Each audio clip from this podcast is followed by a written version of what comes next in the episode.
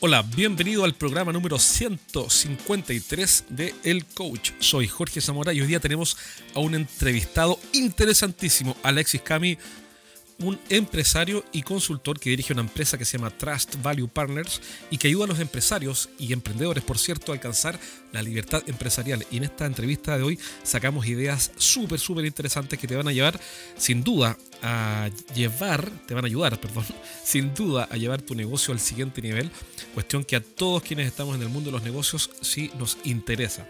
Eh, salió con varias sorpresas, cosas que no esperaba que respondiera, así que tenemos que escuches esta entrevista porque está buenísima. Un abrazo, te dejo con Alexis Cami. Atención gerente. Si tu equipo de ventas está tomando pedidos, este mensaje será el más importante que escucharás hoy. Desarrollé un método con el que vas a mantener a los vendedores entrenando cada semana para que dejen de tomar pedidos y en cambio asesoren a sus clientes. Cada semana, usando menos de 15 minutos, tu equipo estará estudiando y haciendo ejercicios online que usarán con clientes reales. Además, cada semana tú y yo tendremos una videoconferencia en la que resolveremos tus dudas, verás los casos de otros gerentes y lo que ellos están haciendo en sus empresas. Entrarás a un grupo de apoyo exclusivo en mi círculo privado, en el que te daremos feedback y consejos para mejorar tu gestión comercial. Si estás dispuesto a invertir cerca de 9 dólares diarios para entrenar a todo tu equipo de ventas y entrenarte tú conmigo, ingresa a uneteajorgezamora.com únete a jorgezamora.com y comienza hoy mismo. Esta suscripción, además, no tiene ningún riesgo. Puedes cancelarla con un clic en cualquier momento. Te espero ya. Bueno, Alexis, bienvenido al podcast, a este episodio de hoy día. Eh, gracias especialmente porque yo sé que tienes poco tiempo y eh, tienes harto que hacer. Yo conozco tu empresa, estás con harta gente ahí eh, entrenando gerentes generales, estás con el tema de los mastermind, así que es un privilegio que me hayas dado unos minutos para conversar contigo. Encantado, siempre, siempre un placer hablar contigo, Jorge. Excelente. Em, ¿En qué estás? Eh, bueno, deja presentarte un poco a quienes no te conocen. Eh, Alexis Cami, tú me corriges si es que está bien o no, es un egresado del MIT, profesor de economía. Estuviste un tiempo haciendo clases de economía en el MIT sin hablar inglés, algo de lo que quiero que me expliques cómo lo hiciste. Em, además, hiciste un MBA allá, eres ingeniero civil de la Universidad de Chile, si no me equivoco, en Ingeniería Civil Industrial. Esa es tu carrera. Em, y de ahí te fuiste a hacer clases en Estados Unidos, estudiaste, volviste, eh, armaste empresas, después te asociaste con, eh, con MapCity, después vendiste, has hecho un montón de negocios y hoy día diriges una empresa que se llama eh, Trust Value Partners. Em, me gustaría que me contaras rápidamente tu historia, cómo llegaste a TVP y en qué andas hoy día. Bueno, una, una, corrección. ¿ah? Hice, efectivamente hice hartas clases en el, en el MIT, pero pero como profesor asistente, no, no fui profesor titular ahí. Ah, no, eh, fue mientras estudiaba, mientras, hizo el mientras hice el MBA, eh, hacía varias clases a la semana de, economía y otras cosas. Oye, entonces no, entonces, entonces esta entrevista ya no tendría ningún sentido y te pido que por favor la dejemos hasta acá. No, está perfecto, don Alexis, eso no cambia nada. Eso muestra la humildad que lo caracteriza, razón por la cual efectivamente quise invitarte. Así que excelente, buena aclaración. Eh, cuéntame, tú no hablabas inglés y te fuiste a estudiar a Estados Unidos. ¿Me podrías decir en qué estabas pensando, Alexis, cuando se te ocurrió hacer eso? Mira, la, verdad es que, que, lo que sucedió es que eh, yo cuando entré a estudiar ingeniería civil industrial, eh, desde el día uno no, no, no me gustaba. no me gustó, no me gustó estudiar ingeniería. En algún momento, de hecho, hice, mi mamá me me recomendó que fuera donde una psicóloga para hacer unos test ahí, estos vocacionales, y el test salió que estaba bien en ingeniería, así que me seguía aguantando, pero cada año me arrepentía de no, haber salido, de no haberme ido el año anterior. Pero, me, pero curiosamente me iba, me iba muy bien, así que pensaba que, que, algo tenía que tener para, para ingeniería. Cuando estaba terminando, eh, en eso me llama Eduardo Engel, un economista muy destacado eh, y me invita a ser su asistente en, economía. Me tomó a mí, a Alejandro Mico, al ex subsecretario de Hacienda, de hecho. y, me, puse a hacer más en economía, pero llegó un momento y le digo, tampoco, tampoco era lo que quería hacer. él tenía planes para nosotros de ir a hacer un doctorado, Alejandro sí lo hizo, yo, yo al final decidí que no, y me recomienda ir a hacer consultoría y con eso habla con un buen amigo de él, Jorge Quiroz, que es otro economista muy destacado, y me voy a trabajar con él en una consultora que él estaba partiendo junto a otros profesionales. Y en ese, y, y haciendo el trabajo de consultor tampoco me gustaba. O sea, ya llevaba, imagínate. Oye, ¿y hay algo que te gusta hacer, Alexi, antes de que sigamos con la entrevista? ¿Qué es lo que te gusta? bueno, curiosamente, lo, que, lo, que, lo, que, sucedió es que en esa consultora, en un momento, em, de, sale la oportunidad de los socios de sacar una empresa de la quiebra. Y yo fui el analista que participó ahí y cuando hicimos eso me fascinó. Yo dije, esto es lo que yo quiero hacer. Yo quiero hacer eh, lo que llaman los turnarounds, tomar empresas que están en quiebra o en una situación muy compleja y darlas vueltas. Y, la, y la pregunta que me hice, bueno, dije, pero esto quiero hacerlo en el mejor lugar, world class, Digo, bueno, ¿dónde es esto? En, en Wall Street, ¿cierto? Voy a tener que ir a Nueva York. ¿Y cómo llego a Nueva York? Tengo que hacer un MBA antes en finanzas en alguna universidad en Estados Unidos de, de, prestigio. Y eh, investigando, digo, MIT. MIT, Eduardo Engel había, había, eh, era, eh, había estudiado allá, profesor, etc. Y uno de los socios de la consultora también era ex MIT. Y decido ir a hacer un MBA eh, pero el problema es que no hablaba inglés. Es un detalle, un detalle. No, no, hablaba inglés. Y lo que hice fue contratar, de hecho, una, una profesora eh, que me, me, hizo clases, pero hiper intensivas durante como seis meses, todos los días practicando para las pruebas de, admisión. Y en un momento ya la prueba eran básicamente tres partes. Había como una, una prueba matemática, una lenguaje, y estaba el TOEFL, que es la, la de eh, para medir el, nivel de inglés. Yo sabía que la de lenguaje me iba a ir pésimo, apunté a pasar el TOEFL, eh, dar una excelente matemática y conseguir muy buenas cartas de recomendación. Así lo hice y eh, gracias a Dios me quedé, quedé y llegué, llegué para allá. El problema que tenía es que el MBA en ese tiempo ya era caro, hoy día es carísimo. En ese tiempo el cálculo era que costaba del orden de 120, 130 mil dólares el MBA. Yo no tenía ni uno, había recién salido de estudiar el máster en economía. Entonces eh, pedí un crédito por 90 mil dólares, unos créditos que, que, apoyaba Corfo, y tenía que conseguir otros 30 mil dólares para terminar el segundo año. Entonces así es como llego a Estados Unidos.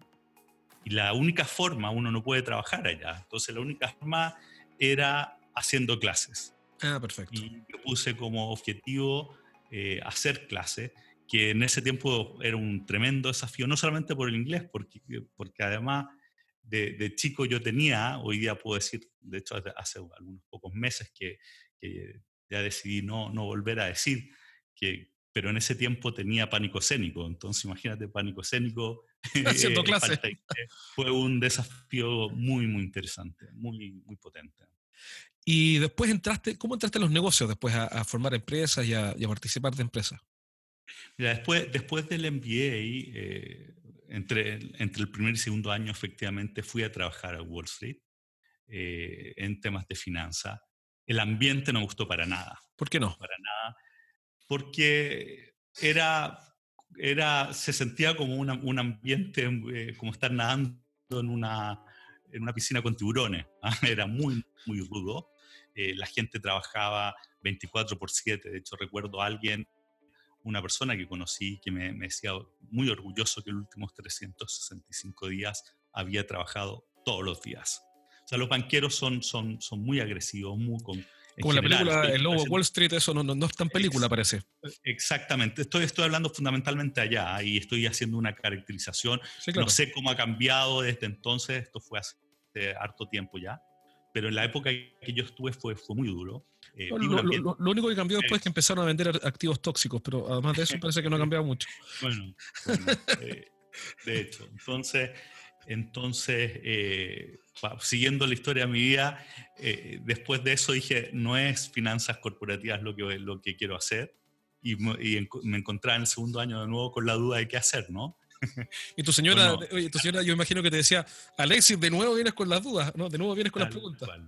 Bueno, tal cual. De hecho, de hecho, mis dudas se han mantenido durante mucho tiempo hasta finalmente que llegué a lo que creo que es a lo que viene a ser este mundo, que es que a lo que me estoy dedicando ahora.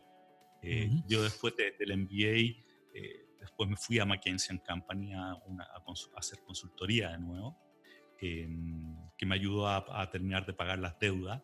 Y después de eso, cuando ya después de viajar, en McKinsey se trabajaba muchísimo, viajando mucho, mucho, mucho, un día digo, no más, cuando nace mi tercer hijo, eh, digo, no, no, no puedo seguir este ritmo y decido emprender, eh, pero todavía con muchas deudas, así que en ese momento decido eh, partir emprendiendo con cosas relativamente chicas porque no, no, tenía, no tenía capital. Y ahí le agarré el gusto a, hacer, a, emprender, a hacer cosas, a hacer negocios. Esa fue la, mi primera experiencia después de, de, McKinsey. Oye, hasta ahora, ¿cuál ha sido tu mayor logro en, en, esta carrera? Es divertido, pero sin lugar a duda, mi mayor logro, de hecho, eh, es, tiene relación con lo que me acabas de preguntar, que es el tema de, hacer clase en inglés. Mira. Em, eh, durante ese segundo año hice, fui profesor asistente de tres cursos y con muy poco inglés terminé siendo elegido entre los mejores profesores eh, del MBA. De hecho, me dieron un premio por, por, por, excelencia en, en, enseñanza. Entonces, eh, el haber pasado, el haber llegado sin inglés y con, y con pánico escénico a después terminar con este, con este premio, es sin lugar a dudas mi mayor logro. ¿Y qué, qué debería concluir o aprender de, como lección de esa historia alguien que está escuchando este programa? todo es voluntad. O sea, si tú estás determinado a hacer algo, eh, y, acá hay, hay, temas, hay temas místicos incluso que uno podría hablar, ¿no? como The Secret ah, y, otras, y otras cosas, pero si uno, uno se, eh, se, se mentaliza en sacar adelante algo, eh, y, pone, y, pone toda su voluntad y se lo imagina, al final lo termina haciendo. Para mí, si tú me hubieses preguntado antes de, de irme a hacer el MBA si, si esto era posible, yo eh, jamás, jamás te hubiese dicho que, que lo era. Mm. Así ha sido con, con muchas cosas mías. y yo soy de la idea, no sé qué opinas tú, que cuando no hacemos eso, lo que hacemos son excusas para no hacer las cosas. ¿Estás de acuerdo con eso? Eh, absolutamente, son excusas y, y, al final es, no atreverse a, salir de su área de confort. ¿Somos buenos para dar excusas a los chilenos? Yo creo que somos, somos en general... Eh, eh, Atrévase, atrévase, don Alexis, no sea políticamente correcto, dígalo. Diga, dígala firme, suelte, si de aquí, del mundo de la hispana, esto no va a salir. Yo creo que en general todos somos así. Todos tendemos a, a, no salir del área confort eh, y los que lo hacen destacan rápidamente. O uno puede ver los que, los que realmente producen cambios son aquellos que se atreven y no le importa mucho lo que eh, el resto va a decir o, o, o, o caerse. El, el, tener miedo al fracaso eh, yo creo que es un gran tema. Alguien dijo alguna vez que los miedos nos gobiernan. ¿Estás de acuerdo con eso? Absolutamente, absolutamente. Los, miedos son, si, nosotros sacáramos los miedos, porque al final los miedos ¿qué son? Son, son construcciones que uno hace de, normalmente los peores escenarios posibles que pueden pasar hacia adelante. Y esos son al final los que nos limitan en términos de, de, de atrevernos a hacer cosas nuevas. Otra cosa que dijo alguien alguna vez, y no recuerdo la persona, si no la citaría, es que si la decisión que estás tomando te da miedo, es muy probable que sea una buena decisión. ¿Qué opinas de eso? Una buena decisión siempre da miedo. Eh, yo creo que es absolutamente cierto. O sea, porque las buenas decisiones son las que al final te, te, te, mueven de, tu posición en forma significativa y dar pasos grandes siempre da más miedo que dar pasos chicos o quedarse en el mismo lugar. ¿Cuál fue tu mayor fracaso hasta ahora? ¿Cuál ha sido tu mayor fracaso? Em, buena pregunta. Mi mayor fracaso. Uno que recuerdes que tú dices, mira, aquí en realidad fue un fracaso. No sé, no sé si un fracaso, pero, pero yo participé muy activamente en la apertura de la bolsa de una empresa. ¿Ya? Eh, eh, y tenía stock options de, de la empresa y, y, y, me fui cuando decidí irme. Un año después se vendió a un precio ridículo y dejé una cantidad brutal de plata arriba de la mesa. Entonces, ¿cuál fue el fracaso? Haber tomado la decisión un año antes de, de, de la fecha correcta. Me costó, la verdad es que muchísimo plata. ¿Y cuál fue la lección que sacaste de ahí, de, esa, de ese momento? Eh, en ese momento fue sacar, eh, fortalecerme en el convencimiento que las cosas pasan por algo, que no es, que no es aleatorio lo que, lo que está sucediendo. Y efectivamente, al poco tiempo después de eso, eh, tuve, tuve un éxito bien importante eh, que, que, creo que compensó, compensó en, en, en varias dimensiones eh, el, el, error que había cometido o, entre comillas, la decisión que en ese momento pareció mal. Entonces, al final, uno tiene que tener confianza de que, de que las cosas pasan por algo y, tratar de, de, de, entender cuáles son los mensajes que están, que están ocurriendo y tener la tranquilidad que, que hay, una, hay una cierta lógica en lo que está pasando, aun cuando no lo veamos. Otra pregunta que quería hacerte es cuál es el propósito que tú tienes en la vida específicamente en tu vida, ¿cuál es tu propósito? ¿Qué es lo que buscas? Acá nos estamos, nos estamos metiendo en, en, terreno que va más allá del tema de los negocios, pero... Eh, eh. ¿Y, va, y, va, ¿Y, va, más allá que el tema de los negocios? ¿Podemos separar las personas de los negocios, Alexis? Eh, yo creo que no, yo creo que está, está todo relacionado y de hecho es, es divertido porque yo tengo mi propio podcast y hoy día, hoy día pensaba hablar justo del tema que me estás preguntando. Ah, mira, coincidencia. Pero eh, que tiene que ver con que, bueno, yo soy un firme creyente de que, de que la vida, la vida que, la que estamos nosotros todos acá en este mundo, tiene un propósito y, y, nosotros venimos por algo y tú estás acá por algo, yo estoy por, por algo acá y, y, uno tiene que estar alineado con ese propósito. Ahora, ¿cuál es ese propósito? En, eh, a, a, nivel bien macro, eh, yo, como, como, tú sabes, yo soy creyente eh, y, y, el hecho de que haya un propósito es porque, porque al final del día hay un creador que, que, el que el que manifiesta su voluntad en este mundo. Y lo que queremos es acercarnos a Él. ¿Y cómo nos acercamos a Él? Eh, es básicamente emulándolo. ¿Y cómo tú emulas al Creador? El Creador es un, es un dador absoluto y, y, todo el trabajo que uno tiene que hacer en la vida es, es, es convertirse en un, en, un, en un, dador. Y eso tiene que ver con los ámbitos familiares y también en, en, el de los negocios. Entonces, a medida que tú estás dando a otro, estás haciendo que, que el resto eh, de la gente sea mejor, estás cumpliendo tu propósito. Perfecto. Ahora hablemos de tu negocio, Trust VP eh, o Trust VP, Trust Value Partners. Y ya todo esto, el podcast, ¿cómo se llama tu podcast? Para quien nos está escuchando lo pueda también escuchar se llama Peace of Mind alcanza la libertad empresarial. De hecho, Excelente. Dice. POM. POM. Peace of Mind es la abreviación, POM. Sí. Perfecto. Ahora, ¿cuál es el propósito, por ende, de Trust VP, de tu negocio, de tu empresa? ¿Cuál es el propósito? Bueno, es, es ayudar a, a líderes de, de organización y particularmente a dueños de empresa a liberarse del día a día, de modo que tengan más tiempo libre para seguir creando o simplemente para disfrutar la vida dependiendo del momento en que está. Básicamente lo que ayudamos, ayudamos a los dueños de empresas para que sus empresas se vuelvan un activo en sí mismo y no estén eh, y no, no sean completamente dependientes de si ellos están o no están día a día. Entonces, siguiendo lo que tú dices, también estás haciendo un turnaround, solo que ahora en vez de hacer el turnaround de empresas quebradas, lo que estarías haciendo es un turnaround de gerentes generales fundidos, ¿verdadero o falso? Del, de, del dueño, el dueño de empresa que, que, está metido en la gerencia y está fundido. Logró, logró crear mucho, muchos de ellos ya tienen patrimonio, pero pero lo están pasando mal. ¿Lo pasan bien los dueños de la empresa? En tu opinión, ¿lo pasan bien? ¿Somos buenos para disfrutar los dueños de empresas o somos malos para disfrutar? Depende en qué etapa, depende en qué etapa está. Yo creo que, yo creo que hay, hay, hay, una parte, hay, una, hay una parte que es de mucha motivación cuando, cuando está la ilusión, eh, pero, pero después de un tiempo, cuando, cuando ya tienes tu empresa, están dando, y, y, estás todo el día resolviendo minucias o porque no puedes armar tu equipo, eh, creo que la empiezas a pasar muy mal. ¿Por qué? ¿Por qué pasa eso?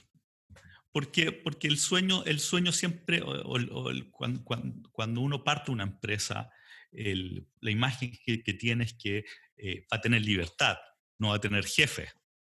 Pero, pero llega, llega, un momento en donde si no fuiste capaz de armar un equipo que pueda manejar el día a día y tú descansar en ellos, te vuelves esclavo de la empresa.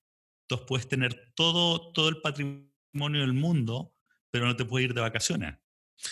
¿Y cómo diriges tú a tu equipo de trabajo para que precisamente no te pase eso? ¿Cómo lo haces? Eh, aplicamos, aplicando eh, lo mismo que, le enseñamos a nuestros clientes, eh, que tiene que ver con...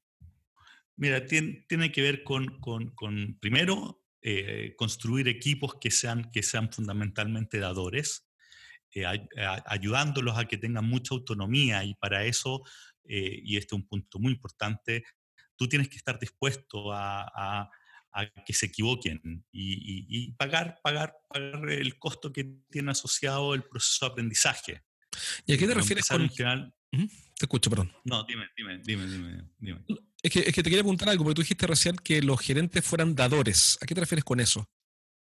Que estén, que estén en definitiva siempre buscando el, el bien, el bien mayor. El, eh, y cuál en nuestro caso por ejemplo, nuestros clientes son los dueños, los empresarios, no son las empresas.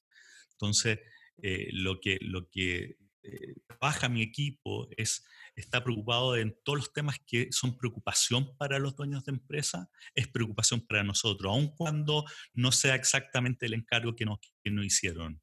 es el compromiso con el bienestar del dueño. Una pregunta, mira, eh, coméntame qué opinas de esta frase. Alguien dijo alguna vez que uno tiene que venderle a los clientes lo que ellos quieren y entregarle lo que necesitan. ¿Qué opinas tú de eso tomando lo que acabas de decir? Eso es exactamente como, como, eh, como nosotros también lo vemos. Eh, de hecho, lo que nosotros realmente hacemos es, es darle tranquilidad al dueño, pero eso es algo que tú no puedes vender. Nadie compra tranquilidad. Eh, sobre todo la gente de negocio, te compra, te compra resultados. Entonces, eh, eh, nosotros nos enfocamos en el resultado, en mejorar los resultados de la empresa, pero al final lo que les damos es una tranquilidad que, antes no conocían y por, lo tanto tampoco valoraban. Así que es absolutamente como dices tú.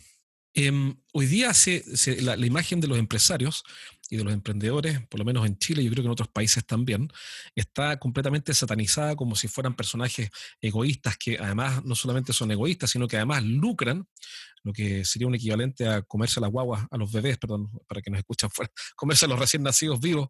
Eh, entonces está toda la idea de que el empresario es un personaje macabro, siniestro, como el, no sé si alguna vez viste Los Simpsons, creo que me comentaste que te gustaban Los Simpsons. Y, el jefe, claro, ¿cómo se llama el jefe de Homero Simpson? Eh, em, ese señor, el, que era perverso. Bueno, esa es, como, esa es como la imagen que hoy día se proyecta de los empresarios. En tu opinión, ¿los empresarios son así? Ah, bueno, hay, hay de todo. ¿ah? Eh, efectivamente, como, como en todo, como en todo eh,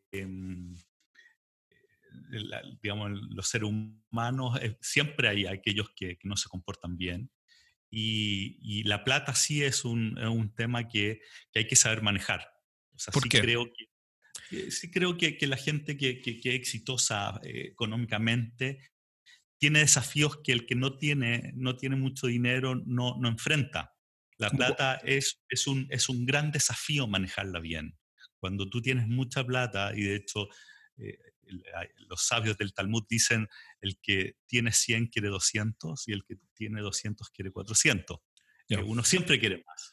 Entonces hay, hay, una, una, especie de adicción por la plata. Entonces, entonces efectivamente hay riesgo de que uno eh, se vuelva, se vuelva eh, ambicioso con respecto a la plata y rompa eh, criterios morales. Ahora, decir que los empresarios son así es una, una, absoluta barbaridad. Yo creo que todo el mundo, de hecho, está, trabaja eh, en o casi todo el mundo trabaja eh, con fines de lucro. Uno que, uno, cuando yo, yo estaba empleado, trabajaba por, por el sueldo y el sueldo es, lo, que, lo que, el ingreso que yo sentía que correspondía por, por, mi trabajo. Y el caso del empresario es lo mismo, no, no, no hay ninguna diferencia en la medida que no, no rompan eh, temas éticos, cuando, cuando hemos visto, de hecho, un montón de casos donde, donde de repente empresarios, las colusiones, el, el disminuir las, eh, eh, estándares de calidad en, tema, en temas peligrosos, que, que, generan peligro, temas de temas medioambientales, etcétera, evidentemente es pasarse una raya, pero, pero no, es, no, no, no podemos hacer una, una, generalización de eso. A mí lo que me pasa es que yo las personas más generosas que he conocido son millonarios. ¿Qué opinas tú de eso? en mi caso. De hecho, de hecho, em, eh, lo, podemos ver, lo podemos ver en, las fundaciones, ¿no? Mira lo que ha hecho, no sé, por Bill y Melinda Gates o, o tantos otros que, que, destinan parte muy relevante de su fortuna a fundaciones. A propósito, se llama señor, señor Burns, se llama. Mr. Burns, el, de los Simpsons. El de los Simpsons, ¿no? Ya, Mr. Burns. ¿Qué es lo que más te gusta de trabajar con gente? Ah, no, antes de esa pregunta, antes de esa pregunta, una anterior. Completa la oración, como decía un humorista acá, el profesor Salomón. Completa la oración, don Alexis. Si los empresarios hicieran, paréntesis, o fueran, blank, aquí espacio en blanco, entonces les iría mucho mejor si los empresarios hicieran, paréntesis, o fueran X, entonces les iría mucho mejor. Eh, te diría, si los empresarios desarrollaran al máximo sus equipos, le irían mucho mejor, sin tener miedo a que se les vayan. Perfecto, muy buen punto. Ahora, eh, ¿qué es lo que más te gusta a ti de trabajar con la gente? Ver, ver el proceso de cambio, ver, ver cómo, cómo como eh, tú ves muchas veces eh, al empresario agobiado, rodeado de conflictos, y vas viendo cómo, cómo empieza a liberarse el día a día, empieza a tener más tranquilidad, empieza a tener un ambiente más de paz en su entorno. Eso es lo que, lo que más, más nos gusta ver aquí en la oficina. ¿Y qué es lo que más te cuesta o lo que quizás no te gusta de trabajar con gente? Vender. Eh, eh, y este podcast se trata de estrategias de venta, o sea, estamos pero completamente desalineados, pero, pero, pero tú tienes otra forma de vender. ¿Cómo vendes tú? Eh, trato que sea a través del, del, trabajo que estamos haciendo, que, que sea nosotros estamos apuntando harto al boca a boca, a que, a que nuestros clientes felices sean los que nos recomienden a, terceros. Pero sí, reconozco, reconozco absolutamente la importancia de la venta. Lo que pasa es que a mí particularmente no es algo que me guste. ¿Y por qué no te gusta? No me gusta, no me gusta em, porque creo que hoy día estamos viendo en épocas en donde hay una sobre, sobre promesa en general. La gente tiende a sobreprometer mucho. Eh, hay, hay, harto chanta dando vuelta también en términos de, de las promesas que, que, se hacen.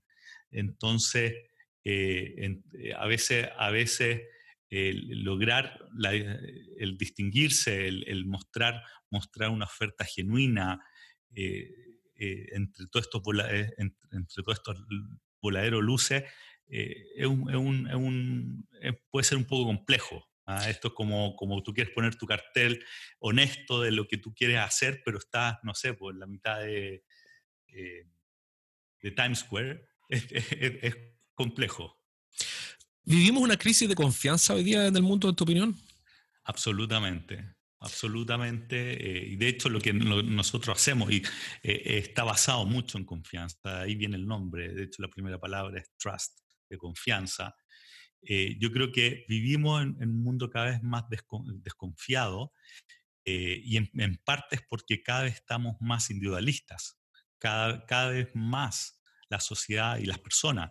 El mismo hecho que, que cada vez tú ves menos familias, más personas eh, eh, que están más centradas en, su desarrollo personal, pero, pero, pero con, poco, con poco trabajo en, entornos más, eh, donde tengas que, que, buscar bienes, bienes comunes más, más, más, más, difíciles de lograr. Entonces, eh, creo que hace que, estemos cada vez más confiados absolutamente. ¿Y quién es el responsable entonces de esta crisis de confianza? Si tuviéramos que apuntar a un responsable, ¿quién es, en tu opinión?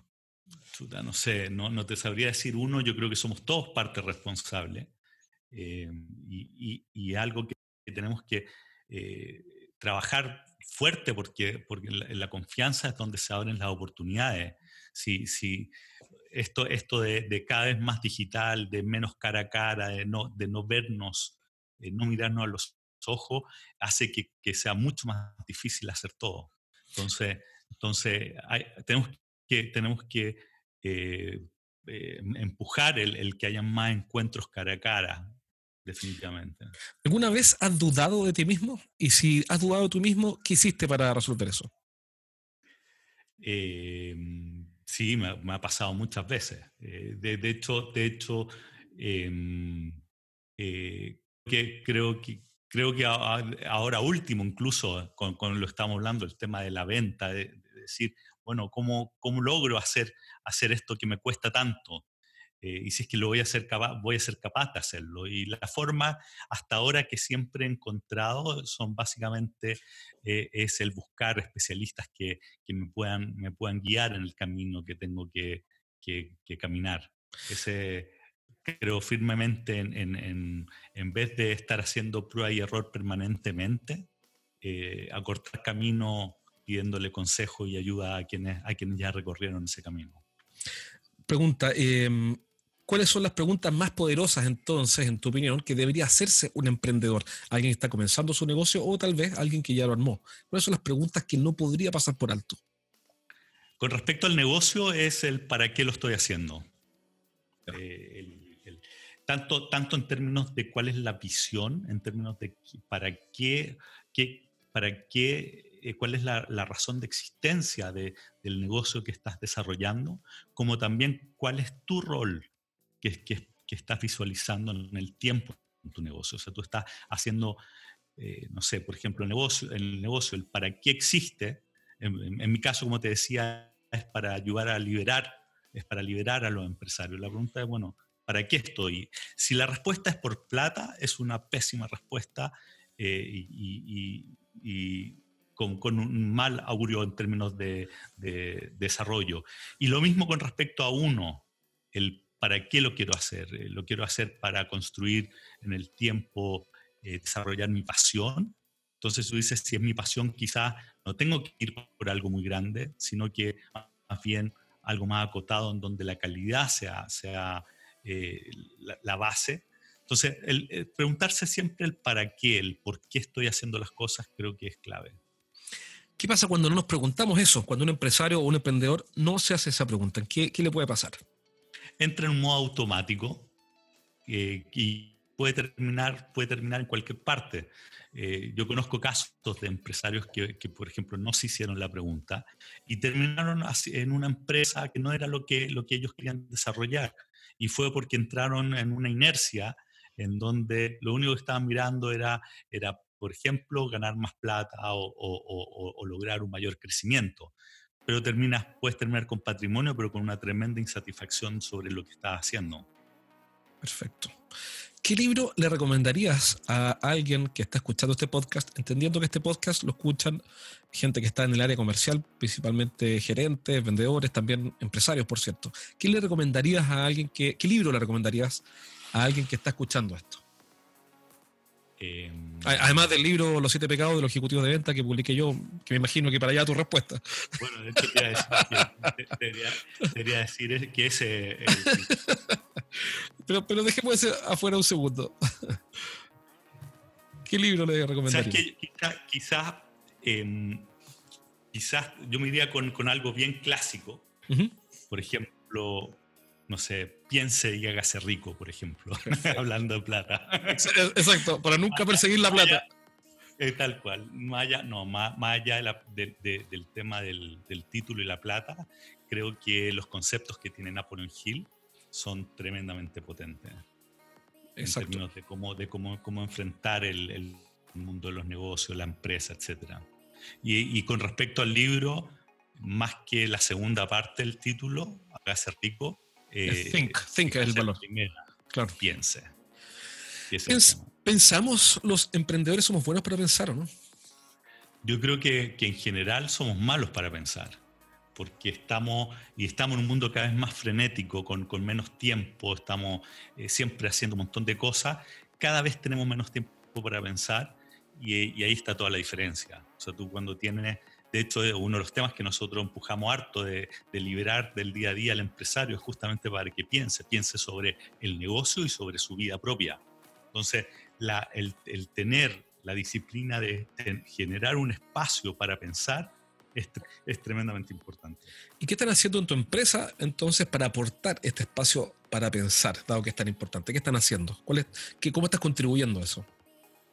Eh, de, varias, de varias formas. Uno, el programa con el, con el, que trabajamos con nuestros empresarios, que justamente es liberarlos del día a día.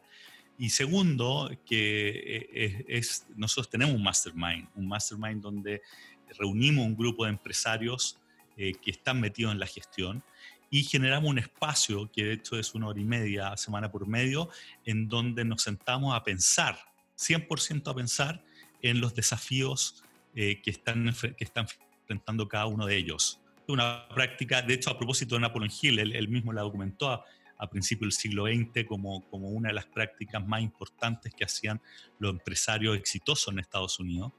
Eh, eh, y, desde entonces eh, es tremendamente potente. En Chile no, no es muy conocido, eh, hay, hay algún, pero, pero, pero tiene, tiene un valor enorme. Es, es, infinito lo que, lo que puedes lograr tú ahí. Ahora, pero alguien que te escucha diría, bueno, pero yo estoy haciendo negocios, no tengo tiempo, no tengo tiempo para, para detenerme a pensar contigo una hora y media cada dos semanas, porque estoy haciendo cosas. ¿Qué le dirías tú a alguien que te escucha, que, que piensa eso? me recuerda una historia que, dice, que dice del leñador que está todo el día cortando, cortando árboles y se demora en cortar árboles, se, demora, no corta mucho el hacha, y uno va y le dice, bueno, pero afila el hacha. Dice, no, no tengo tiempo, tengo que cortar. Eso es exactamente lo mismo. O sea, si tú no, no afilas tu hacha, vas a estar pegándole un montón de golpes al árbol, pero vas a cortar re poco.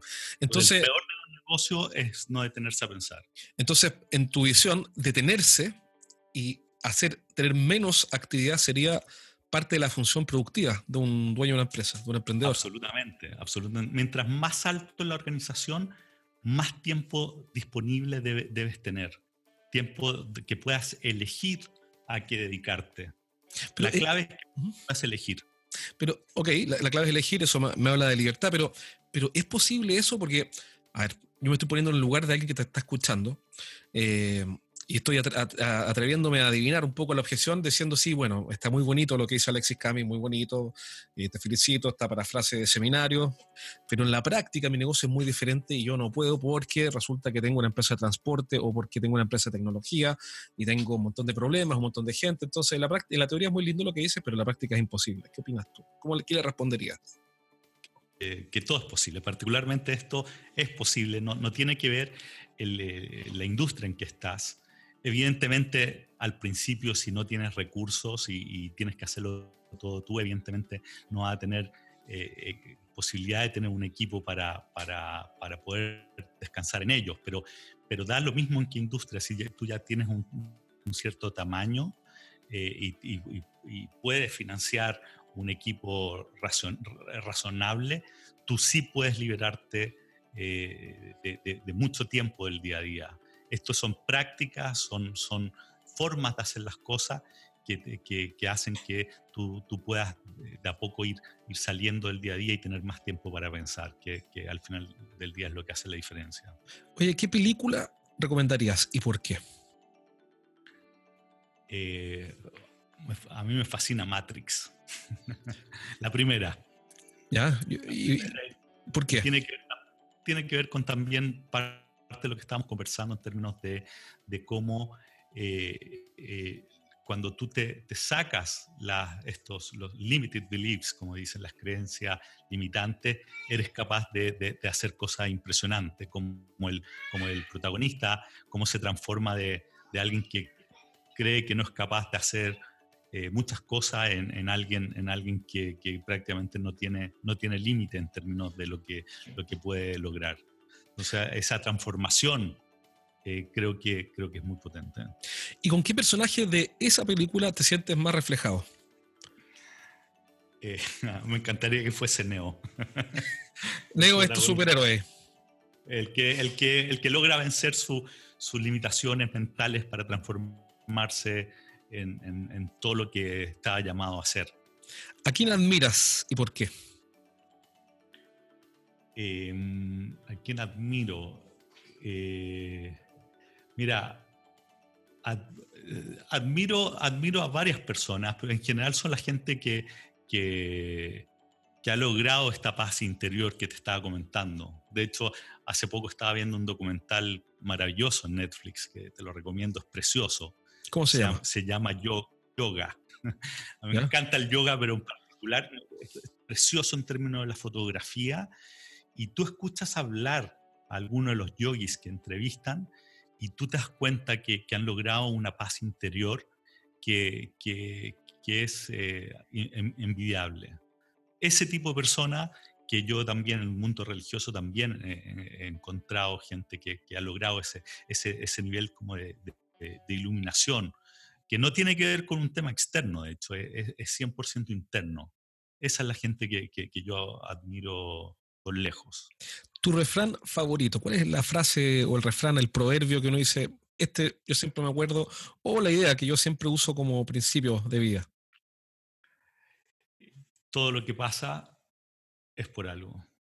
Eso, es algo que lo tengo, y es para bien, mejor dicho. Todo, todo, todo, lo que sucede tiene una razón y es para bien.